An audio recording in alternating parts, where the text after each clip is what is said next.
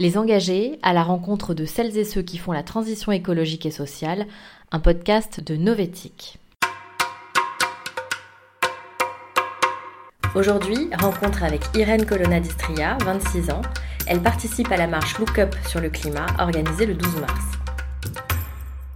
Je m'appelle Irène Colonna-Distria, j'ai 26 ans et euh, je travaille actuellement chez Make Sense sur le développement des programmes et des partenariats moi, j'ai toujours été sensible aux questions sociales et environnementales du fait de mes expériences de jeunesse euh, diverses et variées. Et, euh, plutôt de base euh, sensible aux questions sociales. Et petit à petit, en fait, je me suis rendu compte que le climat et l'environnement, c'était deux choses qui étaient extrêmement liées aux questions de, justice sociale. Et donc, je me suis peu à peu engagée sur les questions aussi climatiques, environnementales. Alors moi, j'ai fait une école de commerce après une prépa euh, commerce. Je pense que ces choix-là ont été plus déterminés par des, des, ressorts psychologiques, un peu de stress par rapport à l'avenir et d'incertitude. Ou euh, quand on est au lycée, qu'on est bon élève, on nous dit euh, en fait, si tu fais une école de commerce, tu pourras faire ce que tu veux et être en sécurité. Et donc, étant donné que je ne savais pas vraiment ce que je voulais faire, j'ai un peu suivi cette voie qui était à la fois safe et prestigieuse. Mais après, dans le cadre de mes études, petit à petit, avec tout ce que j'ai appris, je dirais que j'ai quand même essayé de garder un esprit critique tout en prenant ce qu'il y avait à prendre de ces institutions-là. Je pense en me retournant aujourd'hui, il y avait des hypothèses que j'avais posées qui étaient mal posées et je me suis retrouvée euh, avec des gens qui majoritairement aspiraient euh, autour de moi à faire de la finance et du conseil, une conscience politique pas forcément toujours développée ou en tout cas quand elle était développée souvent à l'opposé de ce que moi je pouvais euh, avoir comme sensibilité.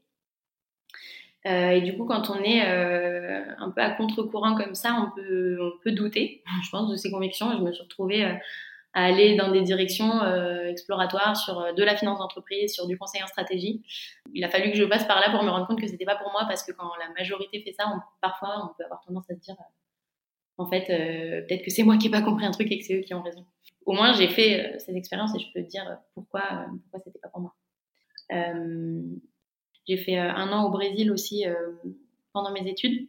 En fait, j'ai passé un mois à Parintins en, Amazonie pour euh, aider une tribu indigène qui s'appelle les Sateremawe et qui cultive le guarana pour en faire du commerce équitable avec une société française qui s'appelle Guayapi. Et, et, en fait, donc cette année, ça a été un peu un pivot dans mon engagement il y a eu tout ce moment, en fait, je pense, hyper dissonant où bah, j'ai survolé l'Amazonie, je voyais un peu les coupes euh, de part et d'autre, euh, les débuts de la ville. Euh, et en même temps, moi, j'étais dans cet avion qui contribuait à tout ça. Et en fait, je me suis mise un peu à pleurer dans l'avion. Après, le deuxième moment hyper particulier, c'est qu'en fait, Parintins, c'est une ville au cœur de l'Amazonie. Il n'y a pas un arbre dans la ville, en fait. C'était assez marquant. Et, et du coup, du coup, je pense que ça m'a vraiment mis dans le bain. La COP25 devait être au Chili. Donc moi, j'avais pour projet d'aller du Brésil au Chili, euh, idéalement sans prendre l'avion, pour euh, assister à la COP25 en tant qu'observatrice de la société civile et raconter en fait à la jeunesse ce qui se passait à la COP25 et en particulier moi suivre les sujets de négociation sur la finance. Et en fait, euh, ça s'est pas passé comme ça. Du coup, je suis rentrée en Europe plus tôt que prévu pour la COP25 à Madrid.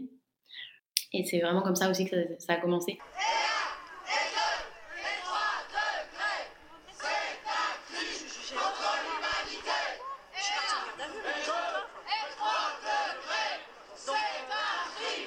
Que c'est tellement important, c'est presque une célébration, ces marches de on est là, on est vivant, euh, on, a les mêmes idées, venez, on, se sent moins seul, c'est un moment, je trouve, de communion qui est hyper beau.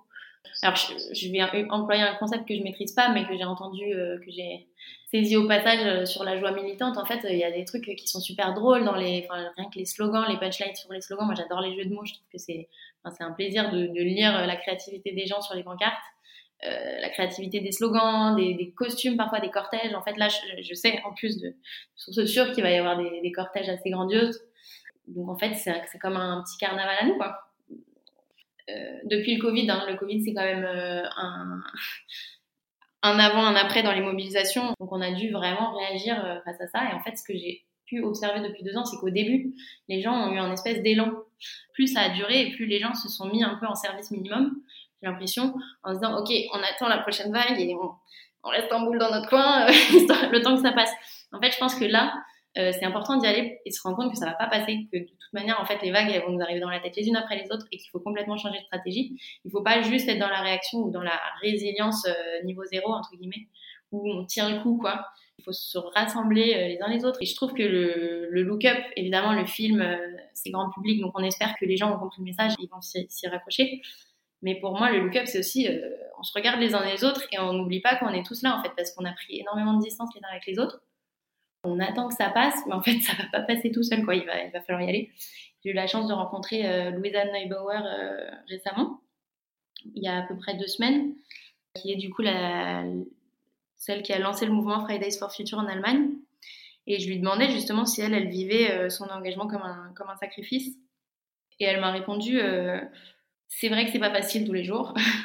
Et ça, c'est sûr, parce qu'on se bat contre des choses qui nous dépassent complètement, des, forces démesurées et on se sent petit souvent par rapport à ça. Mais euh, en même temps, ça me prendrait aussi beaucoup, c'était hyper pragmatique comme réponse, ça me prendrait aussi beaucoup d'énergie d'être dans le déni et de ne rien faire. C'est-à-dire qu'il y a une énergie à mettre dans le fait de détourner le regard qui lui coûte, et je pense que c'est assez vrai. La dissonance, au bout d'un moment, ça coûte. Moi, je pense que ça me prendrait trop d'énergie de ne pas aller marcher et de culpabiliser, donc déjà j'y vais. Je pense que je suis euh, sur une voie, effectivement, où j'essaye de faire des efforts. Euh, je suis pas encore là sur tous les sujets. Mais oui, à l'échelle individuelle, j'ai quand même déjà changé pas mal de choses, notamment aussi au niveau de ma consommation, euh, arrêter de manger de la viande. Euh, alors ça, c'est un engagement qui est, pas évident, mais petit à petit aussi euh, réduire, enfin repenser la manière de se déplacer et de voyager. Après, je suis, honnêtement, je suis pas parfaite et je pense que c'est difficile de l'être. Évidemment, j'essaye d'être alignée le plus possible au quotidien avec mes valeurs et avec ce que je prône. Mais je dirais que je crois quand même beaucoup plus au fait de transmettre la connaissance, de transmettre l'envie d'agir et de réfléchir à comment on s'organise en collectif pour faire masse en fait euh, sur ces sujets-là. Elle se dirige droit vers la Terre et elle va sans doute la percuter. Je trouve ça passionnant, une explosion d'étoiles. Je ne savais pas qu'elles explosaient. Juste un mot quand même sur cette histoire de réchauffement climatique, parce que évidemment, il fait moins 3 degrés dans Paris, donc moi ça m'a amusé. Alors la comète, on parle de quelle taille? Elle pourrait détruire une maison, c'est une possibilité? La planète entière alors? Vu qu'on est sûr à 100% qu'on va tous crever c'est une semaine très compliquée, honnêtement, pour parler du futur. Euh, je pense qu'on on, s'est pris beaucoup de choses dans la tête en une semaine, que ce soit euh, la guerre en Ukraine, que ce soit le rapport du GIEC. Euh, en plus, à titre personnel, j'ai eu le Covid cette semaine, donc je vous parle dans, un moment assez où je me sens un peu inondée, enfin débordée par beaucoup de choses. Et en même temps, moi, j'ai envie d'être positive et comment je vois les choses évoluer. Euh, je vois qu'autour de moi, euh, beaucoup de gens ont encore de l'espoir et trouvent le, pouvoir de, s'engager. Euh, très concrètement, hein, là par exemple pour l'Ukraine, en une semaine, un corridor citoyen pour aider à rapatrier des personnes d'Ukraine. et ça s'est fait en une semaine avec des collègues dans tous les sens. En fait, je crois vraiment que qu'avec les bonnes personnes, on peut s'en sortir. Alors moi, j'avais une envie euh, très forte avant le Covid. J'avais fait un peu un travail, j'avais eu la chance d'être mentorée et j'avais décidé que mon envie, c'était vraiment de partir voir le monde. Donc moi, j'ai encore envie, clairement, de voir le monde. Mais après, il faut, il faut que je réfléchisse avec ce nouveau contexte à quel est le bon angle pour moi, euh, à pourquoi je le fais, est-ce que c'est encore pertinent euh, cette envie que j'avais il y a deux ans? En termes de carrière, alors bah là, moi, je suis en train de développer certaines compétences Sense que je pense que je pourrais euh, réutiliser euh, dans divers contextes euh, sur le développement de partenariats et de, et de projets. Je pense qu'il y aura toujours des besoins. Et aujourd'hui, je rencontre beaucoup de monde, donc ça me permet quand même de créer des liens. Et, et j'ai pas un plan à 10 ans, mais honnêtement, j'ai plus un mode d'action qui est retrousse-toi les manches, sois honnête dans ton effort, soit essaye d'être sympa avec les gens que tu crois sur ta route et de, et de faire ce qui te semble juste, quoi. Et, et, je pense que je rencontrerai des gens, vu que j'ai un peu toujours fonctionné comme ça, je rencontrerai d'autres gens qui vont me faire rêver sur un projet à un moment où je verrai que peut-être que je peux donner un coup de main et qu'il y a quelque chose à faire. Et voilà, et en tout cas, le rêve, ce serait de, voyager. Évidemment, après, les questions euh, personnelles sur le plan amoureux, familial, alors ça, franchement, c'est encore un autre sujet. je, le désir d'enfant, il est très lié à, à la place de la femme dans la société. Donc, je me pose beaucoup de questions là-dessus sur euh, est-ce que j'ai vraiment envie d'avoir des enfants ou est-ce que c'est ce qu'on attend de moi? Est-ce que au pire, si c'est ce qu'on attend de moi, ça peut pas être ce que je veux quand même? Euh, Je suis un peu perdue là-dessus. En gros, j'ai pas envie de le faire coûte que coûte. Je pense que la vie a beaucoup de choses à offrir et que avoir des enfants, c'est une expérience que la vie peut proposer, euh, mais que peut y avoir plein d'autres belles choses à côté et de manière de se connecter avec des gens et de donner de l'amour.